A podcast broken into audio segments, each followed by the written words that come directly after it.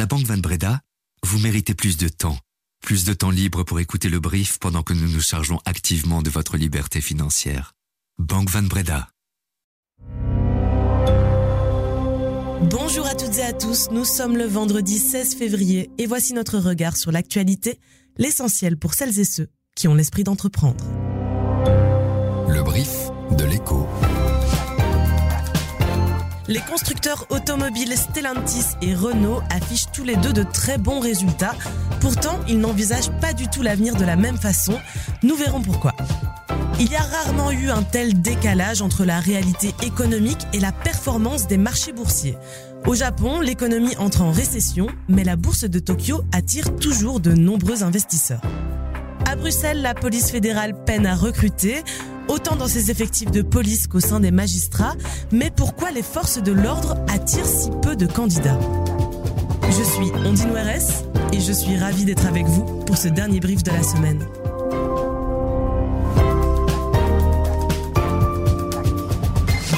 Le brief. Cette info dès 7 heures. Ils profitent de la même tendance à la hausse et pourtant ils tiennent des discours très différents.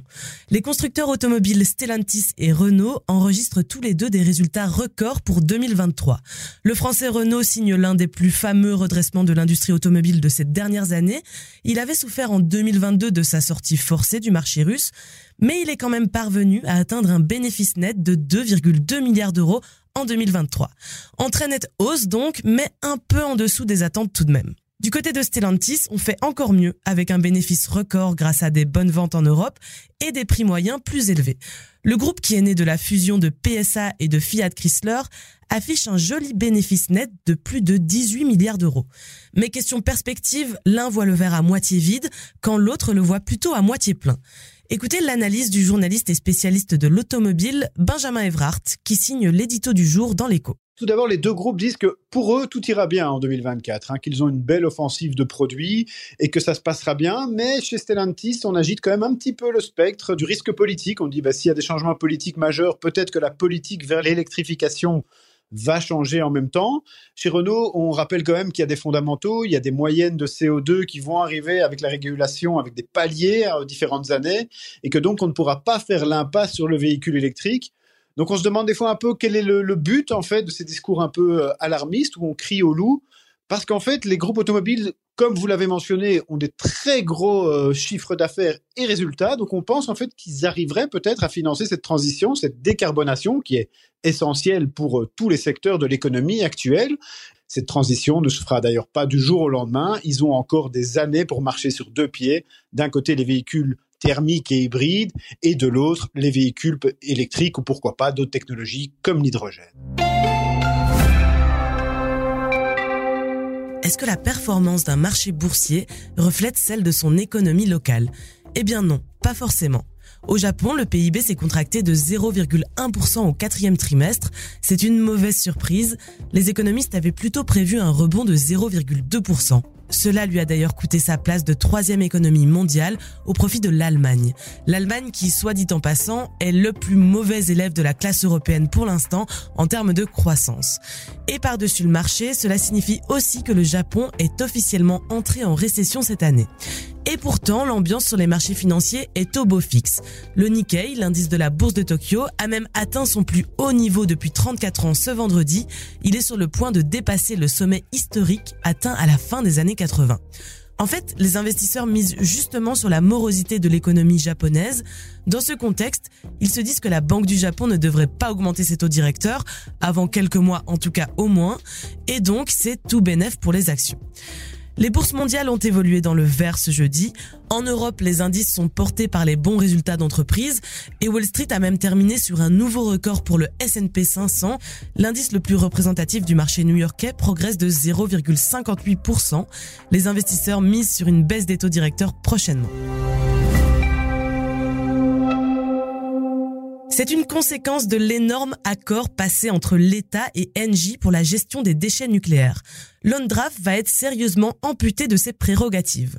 L'ONDRAF, c'est l'organisme public chargé de la gestion des déchets nucléaires, et jusqu'ici, il fonctionnait en toute autonomie. Et les enjeux sont de taille. Landraf emploie aujourd'hui 550 personnes et a dépensé plus de 500 millions d'euros depuis 1974 pour financer ses recherches sur le stockage géologique des déchets hautement radioactifs. Et il devrait encore y consacrer plus d'un milliard d'euros. Mais dans l'accord avec Engie, c'est la toute nouvelle structure baptisée EDERA qui gérera les provisions nucléaires, et notamment le budget de Londraf, qui devra donc s'intégrer dans une enveloppe fermée.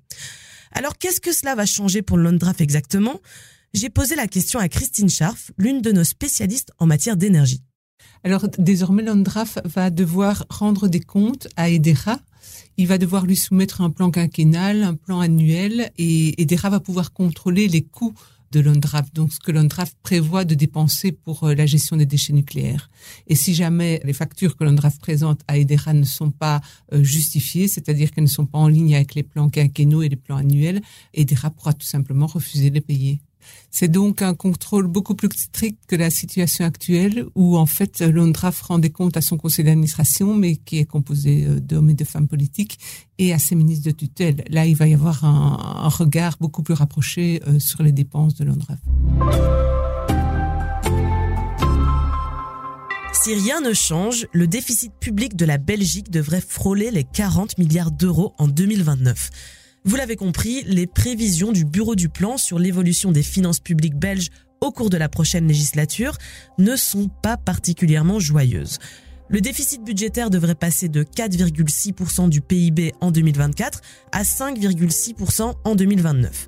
L'augmentation quasi mécanique des coûts liés aux pensions et aux soins de santé et la remontée des taux d'intérêt viennent alourdir la facture d'année en année.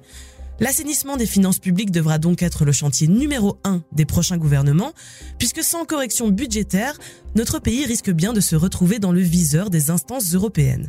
Pour parvenir aux objectifs fixés par l'Union européenne, il n'y a pas de 36 solutions. Soit on augmente les recettes, soit on réduit les dépenses. Mais il faut relativiser aussi, hein, parce que la croissance belge ne se porte pas si mal. La Belgique est même l'un des bons élèves de la zone euro à ce niveau. Avec un PIB qui devrait progresser de 1,4% cette année, c'est nettement mieux que la croissance moyenne de la zone euro, qui devrait rester sous la barre des 1%. Dans la sécurité des aéroports, dans les institutions européennes ou encore dans les grands événements, la société liégeoise de gardiennage Protection Unit intervient partout. Mais ces dernières années, l'entreprise a grandi très vite, peut-être trop vite. Elle a dû digérer la hausse généralisée des coûts en 2022, en plus d'une indexation des salaires cumulée de près de 15% entre octobre et août dernier pour ses 3000 employés. Dès lors, Protection Unit s'est mis à travailler à perte sur certains gros contrats. Aujourd'hui, la région Wallonne vient à sa rescousse. Elle lui accorde un nouveau prêt de 3 millions d'euros, de même que l'invest liégeois Nochac. De nouveaux accords bancaires ont aussi été scellés et le fondateur de l'entreprise lui-même participe au refinancement. En 5 ans, Protection Unit est passé d'un chiffre d'affaires de 10 millions à 160 millions d'euros l'année dernière.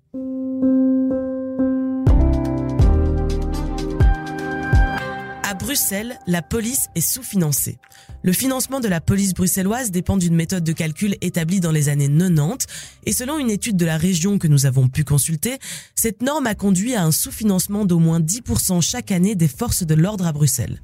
Ce déséquilibre s'explique notamment par la hausse de la population bruxelloise.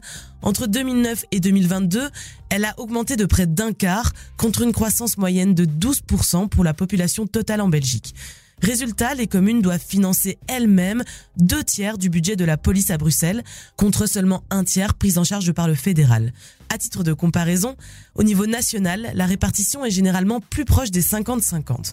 Les communes bruxelloises appellent donc à un refinancement. Et puis les fusillades de Bruxelles ces derniers jours ont malheureusement mis en évidence le manque criant d'effectifs et la difficulté à attirer des candidats au sein de la police bruxelloise. Ce que regrette d'ailleurs Eric Snook, le commissaire général de la police fédérale.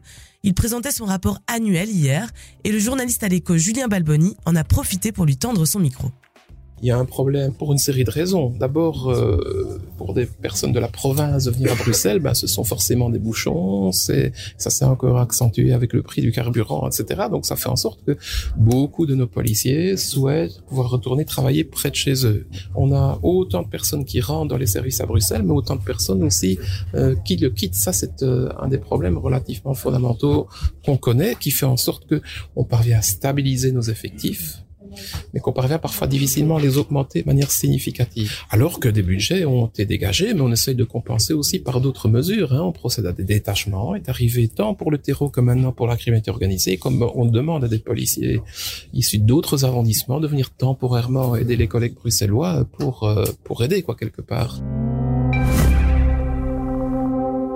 Le fonds série fête ses 10 ans. Le fonds série, c'est une enveloppe de 3,5 millions d'euros répartie à 50-50 entre la RTBF et la Fédération Wallonie-Bruxelles.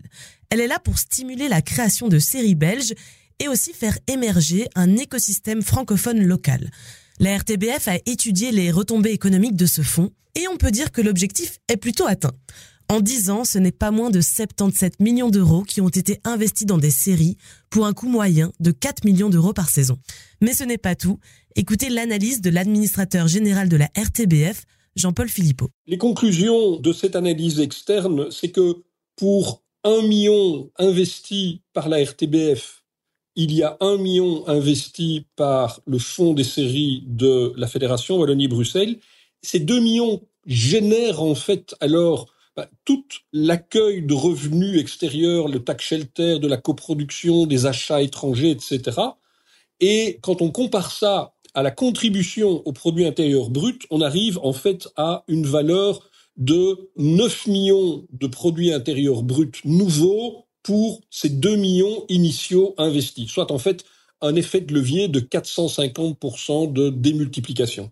Et au-delà de l'aspect purement économique, notons que la série belge est devenue une véritable marque qui se vend d'ailleurs très bien.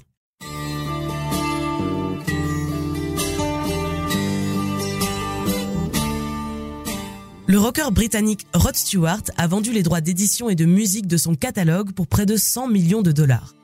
Ces dernières années, les droits musicaux sont devenus un marché florissant. Bob Dylan ou encore Neil Young ont aussi vendu leur catalogue de musique à très bon prix. C'est déjà la fin de ce brief. Merci de nous avoir écoutés. C'était un épisode spécial pour moi puisque c'était ma première présentation du brief après deux ans dans l'ombre à la préparation. Et ce ne sera pas la dernière. Je vous retrouve dès la semaine prochaine dans le brief. Aujourd'hui, c'était Laurent Fabry qui était à la préparation. Merci à lui. Lundi, notre invité sera Axel Leguet. Il est professeur à Lucie Louvain et spécialiste de la cybersécurité. Bon week-end à toutes et à tous. Salut!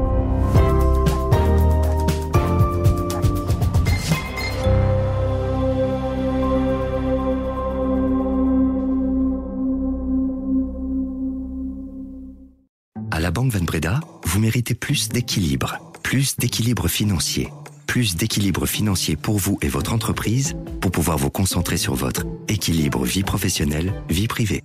Vous méritez également plus de Banque Van Breda pour votre vie professionnelle et privée. Banque Van Breda, réservée aux entrepreneurs et aux professions libérales.